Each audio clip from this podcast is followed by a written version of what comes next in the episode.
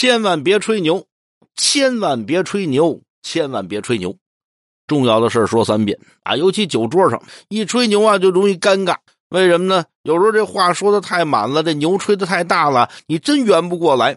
你想前两天我们几个朋友吃饭，一块吃饭喝酒聊天吧。刚开始还行啊，说说这个最近这个热闹的事儿啊，聊点八卦新闻呐，说说这个圈里的这些事儿啊，哎，还都行。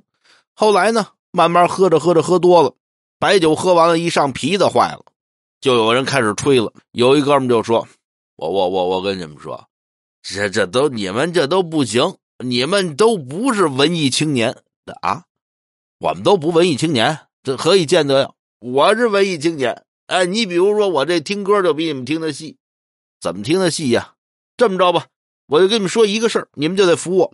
什么事儿啊？我听周杰伦这么多年，我比你们都了解周杰伦。”凡是跟周杰伦有关系的事儿，我我没有回答不上来的。不信你们问。说完了，咣一口啤酒周了，那意思呀，仿佛是信心满满。可就在这会儿，我们一哥们端起酒杯跟他说了一句话，这一句给他问没词儿了。这哥们端起酒杯问他：“我就问你一件事儿，你说，哼，周杰伦昨天晚上几点睡的觉啊？”哎，那哪知道去啊？啊，对。